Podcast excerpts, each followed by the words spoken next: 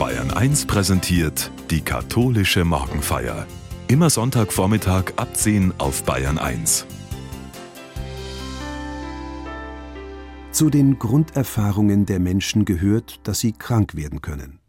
Um wieder gesund zu werden, sind sie angewiesen auf Ärzte und Pflegekräfte, die den Heilungsprozess mit Medizin und Therapie unterstützen. Auch von Jesus berichtet die Bibel, dass er Menschen geheilt hat und das auf bemerkenswerte Weise. Claudia Zingel aus Würzburg gestaltet die katholische Morgenfeier. Noch immer ist das einer der populärsten Fastnachtsschlager. Heile, heile Gänsje, es wird schon wieder gut. S Kätzje hat e Schwänzje, es wird schon wieder gut. Heile, heile Gänsje, es ist bald wieder gut. Das Kätzchen hat ein Schwänzchen, es ist bald wieder gut. Heile, heile Mausespeck, in hundert Jahren ist alles weg.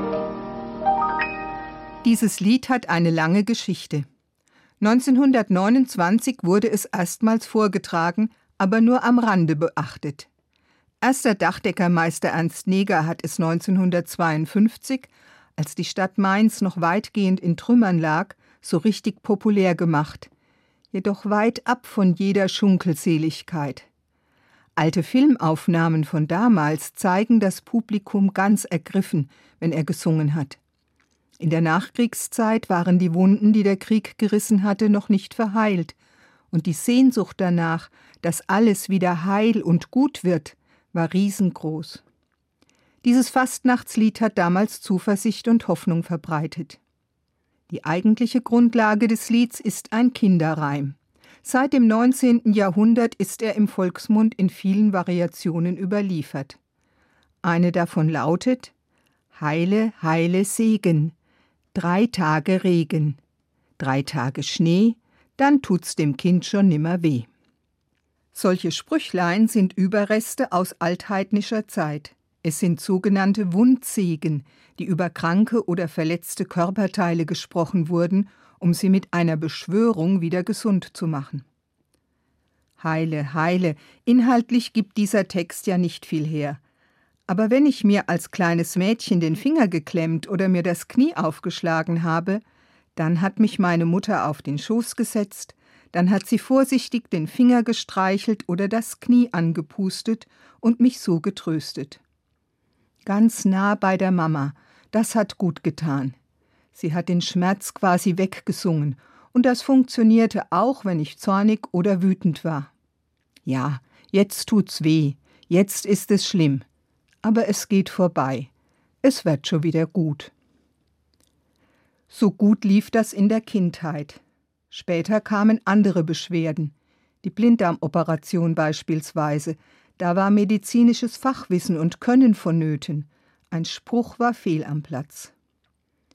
Und bei den Schmerzen auf anderer Ebene konnten solche Verse ebenfalls nicht mehr helfen. Es hat mich immer sehr bekümmert, wenn mich die Lehrerin trotz mehrfachen Meldens einfach nicht drangenommen hat. Und der Nachbarjunge war regelmäßig sehr niedergeschlagen, wenn er beim Zusammenstellen der Fußballmannschaft erst ganz zum Schluss aufgerufen wurde. Es sind also nicht nur Bakterien und Viren oder genetische Ursachen, die krank machen. Auch als Erwachsene leiden die Menschen, wenn sie übersehen, benachteiligt, herabgesetzt oder ausgegrenzt werden. Lieblosigkeiten, Kränkungen schwächen das seelische Immunsystem und machen krank. Man möchte das zwar gern vermeiden, jedoch das ganze Leben bringt Spannungen mit sich und verwickelt jeden Menschen in Konfliktsituationen, aus denen man nicht heil und unbeschadet herauskommt. Darauf mit alles wird gut zu reagieren, ist gut gemeint, aber das tröstet nicht wirklich, höchstens an der Oberfläche. Heil und unversehrt sein und bleiben, das war in der Corona-Pandemie das Ziel Nummer eins. Seither muss sich jeder Einzelne und ebenso die gesamte Gesellschaft damit auseinandersetzen, was Heilung möglich macht und was Krankheit und Gesundheit bedeuten. Und dies ist beileibe noch nicht zu Ende gedacht.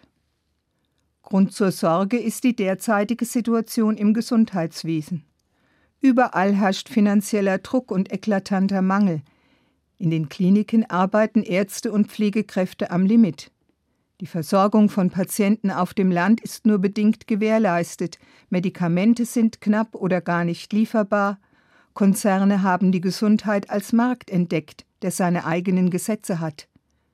Das Gesundheitssystem selbst ist krank geworden und die Politik reagiert nur halbherzig.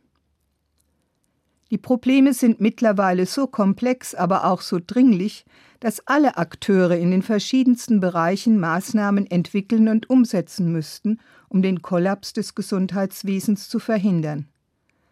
Es gibt ja durchaus immer wieder Vorstöße und Initiativen mit interessanten und förderlichen Ansätzen. Sie müssten nur, wie in einer konzertierten Aktion, besser aufeinander abgestimmt und weitergeführt werden. Von selbst wird nichts gut. In diesem Zusammenhang hätten die Kirchen eine ungeheure Chance, die Situation zum Besseren zu lenken. Schließlich hat schon das frühe Christentum einen erheblichen Beitrag geleistet, als die Krankenfürsorge in den damaligen Staatsgebilden organisiert und institutionalisiert wurde. Von Anfang an war die Sorge um die Kranken ja sogar das Herzstück christlicher Praxis. Vorbild dafür war Jesus selbst.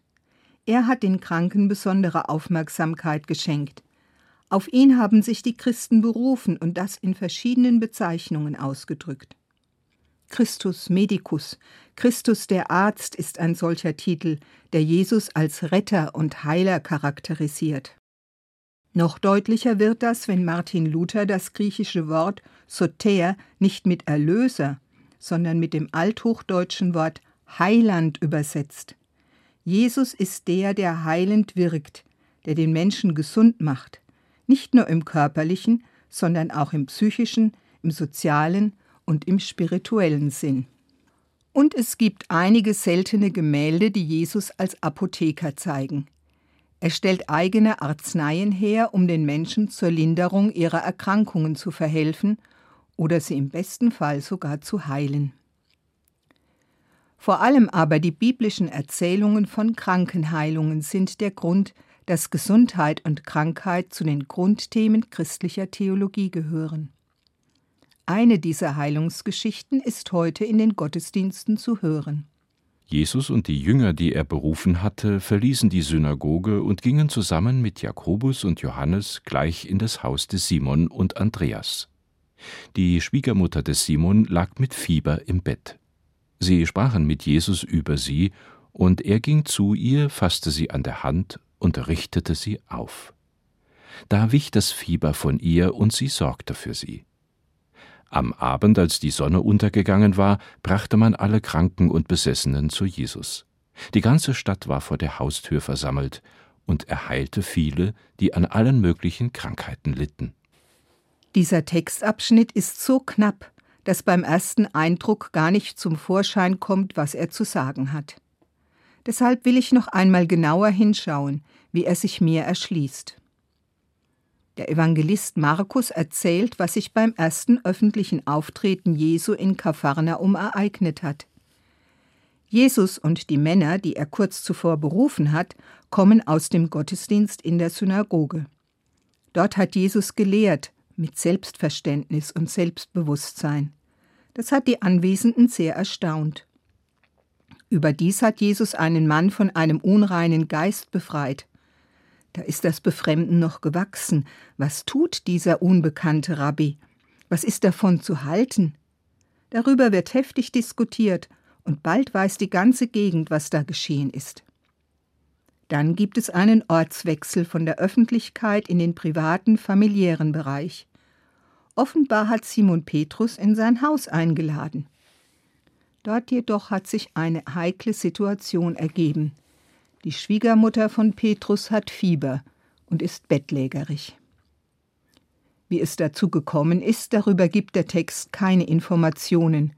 Mutmaßungen darüber, weshalb die Frau erkrankt ist, sind naheliegend. So könnte man der Schwiegermutter des Petrus diese Worte in den Mund legen.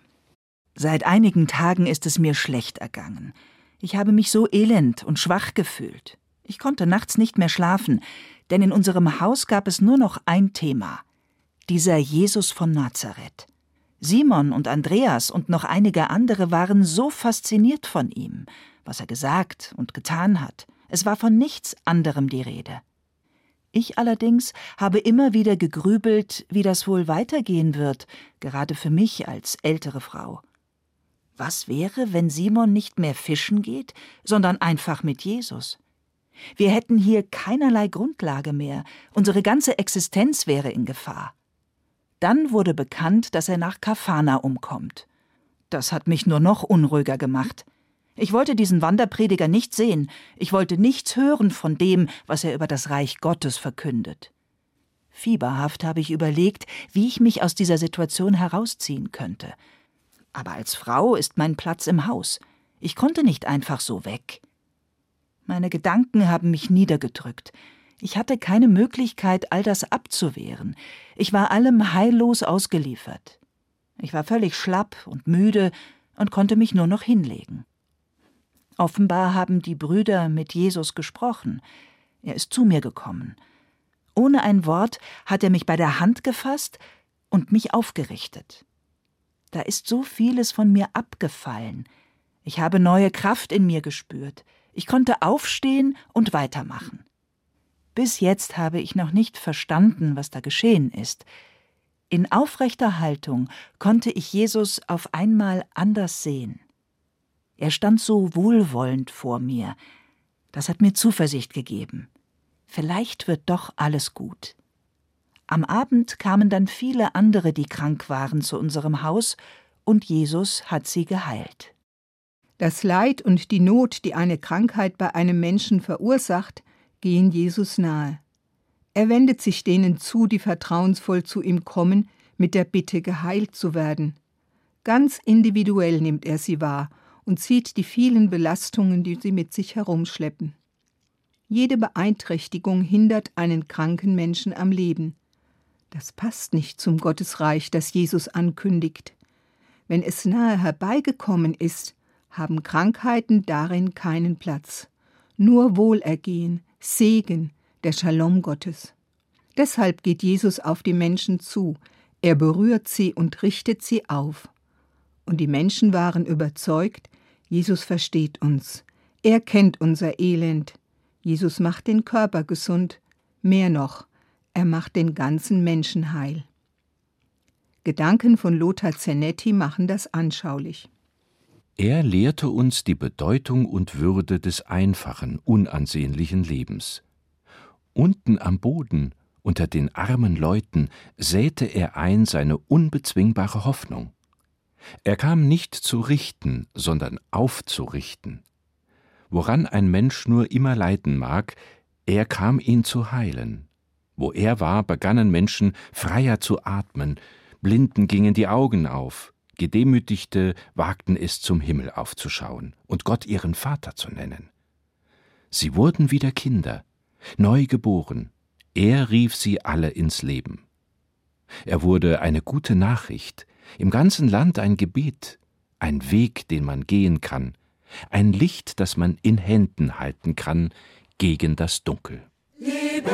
Lebendiges Wort, Licht, wo es dunkel ist, für uns Mensch geworden. Lebendiges Wort, Licht, wo es dunkel ist, für uns Mensch geworden. Gott ist mit uns, ist mit uns, ist mit seiner Liebe. Lebendiges Wort, Licht, wo es dunkel ist, mitten unter uns.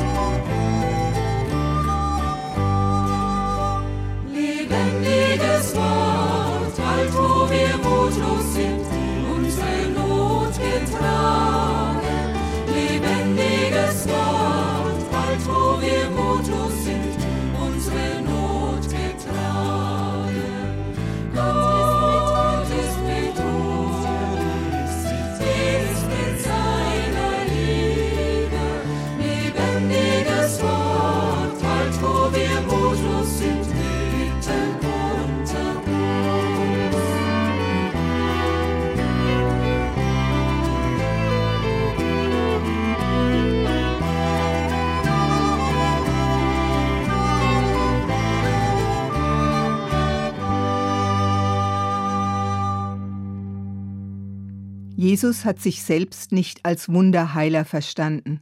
Sein heilendes Wirken ist eine Gnadengabe von Gott und ist nur im größeren Zusammenhang zu sehen.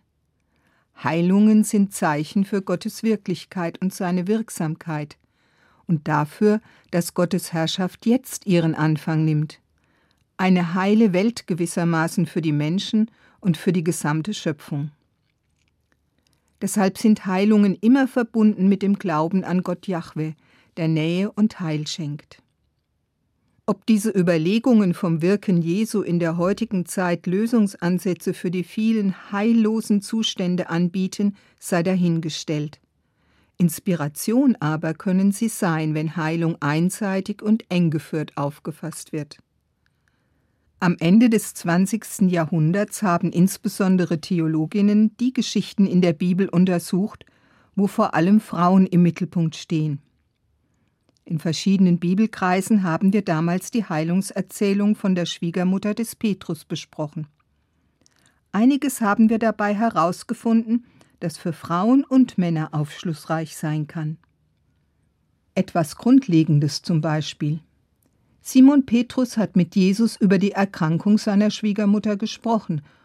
Das heißt für die Christen aller Zeiten, im Gebet können und sollen wir Jesus die kranken Menschen in unserer Umgebung vorstellen und sie ihm anempfehlen. Im Gegensatz zu anderen Heilungen hat Jesus bei diesem Heilungsgeschehen nichts gesprochen.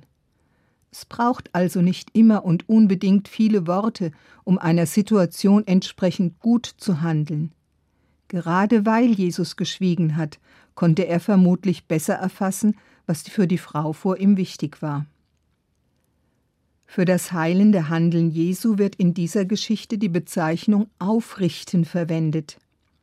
Wird das hebräische Ursprungswort übersetzt, klingt da auch die Bedeutung auferstehen an und eine Ahnung von Ostern kommt auf. Im Heilungsprozess vermittelt Jesus Vitalität und neuen Lebensmut. Er aktiviert den jeweiligen Menschen, wieder am Leben teilzunehmen.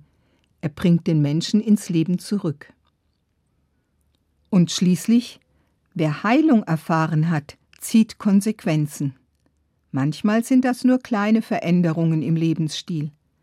Genauso gibt es Berichte von einer völlig neuen Ausrichtung des gesamten Lebens. Die Schwiegermutter des Petrus hat das getan. Sie hat ihr Leben gewendet. Im Text heißt es zwar lapidar, sie sorgte für sie oder sie diente ihnen. Das klingt so, als habe sie sofort nach ihrer Genesung für das leibliche Wohl der Gäste im Haus gesorgt, sie bedient und hinterher wieder aufgeräumt. Das zugrunde liegende griechische Wort Diakonein aber hat gar nichts mit Hausfrauentätigkeit zu tun. Es bedeutet vielmehr, sich herauslösen aus der Selbstbezogenheit und sich selbst für die anderen zur Verfügung stellen, mit allem, was man hat und kann. Diakonein das besagt, in Kontakt sein, sich menschlich nah sein und ein neues Miteinander pflegen. Es ist gewissermaßen ein Synonym für eine Form der Nachfolge. Männer und Frauen gleichermaßen lassen sich vom Wirken Jesu ergreifen und öffnen ihr Haus für alle, die zu Jesus gehören wollen. Sie dienen mit dem, was konkret und aktuell gebraucht wird. Sie koordinieren, planen, leiten, in diesem Sinn ist das Dienen der Schwiegermutter des Petrus zu verstehen. Nach ihrer Heilung hat sie in ihrem Haus Jesus und den anderen, die mit ihm unterwegs waren, einen Stützpunkt, ein Zuhause gegeben und so die Hauskirche für Kapharnaum begründet und darin auch eine leitende Rolle eingenommen. Im Hinblick auf die Strukturprozesse in der Kirche wünschen sich manche der verbliebenen Mitglieder die sogenannten guten alten Zeiten zurück, in denen vermeintlich alles noch seine Ordnung hatte. Aber ist in den momentanen Zeiten des Umbruchs nicht eher eine Rückbesinnung notwendig auf das, was nach dem Beispiel Jesu den Menschen wirklich zum Heil dient? Beispielsweise, dass wir einander gleiche Rechte und Chancen und vor allem gleiche Wertschätzung geben oder dass in unseren Häusern Raum ist für Kirche und christliche Gemeinschaft, dass wir teilen, dass wir einander fördern und uns miteinander begeistern für die Sache Jesu. Während des Lockdowns in der Corona-Zeit habe ich mehrere Male erlebt, wie neue Ideen aufkamen und unkompliziert umgesetzt wurden. Die Leiterin eines Seniorenkreises hat zum Beispiel gespürt, wie sehr die Teilnehmerinnen unter den Kontakteinschränkungen gelitten haben. In selbstgestalteten Briefen hat sie regelmäßig vom Dorfleben erzählt und an Geburtstage erinnert. Sie hat ein Gebet passend zum Kirchenjahr aufgenommen und eingeladen, für die zu beten, die erkrankt waren. Und diese Post hat sie selbst zu den Briefkästen der alten Damen und Herren gebracht. Trotz des gebotenen Abstands ist eine neue Nähe entstanden. Trotz des Einschnitts wurde die Gemeinschaft neu aufgebaut. Wenn die kirchlich Verantwortlichen in normalen Zeiten, statt nur zu warnen, für ähnliche und ganz andere Initiativen Wege ebnen würden, das könnte sich heilsam auswirken, auch über die kirchlichen Kreise hinaus.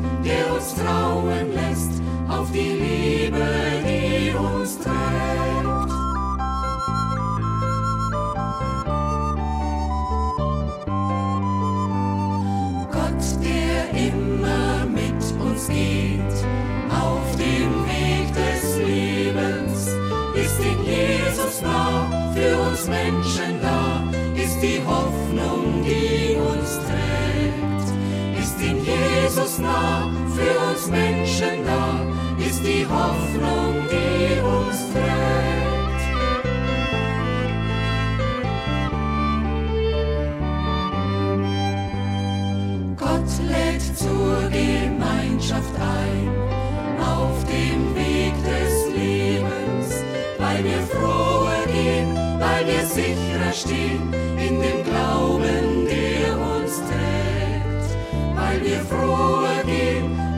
Sicher stehen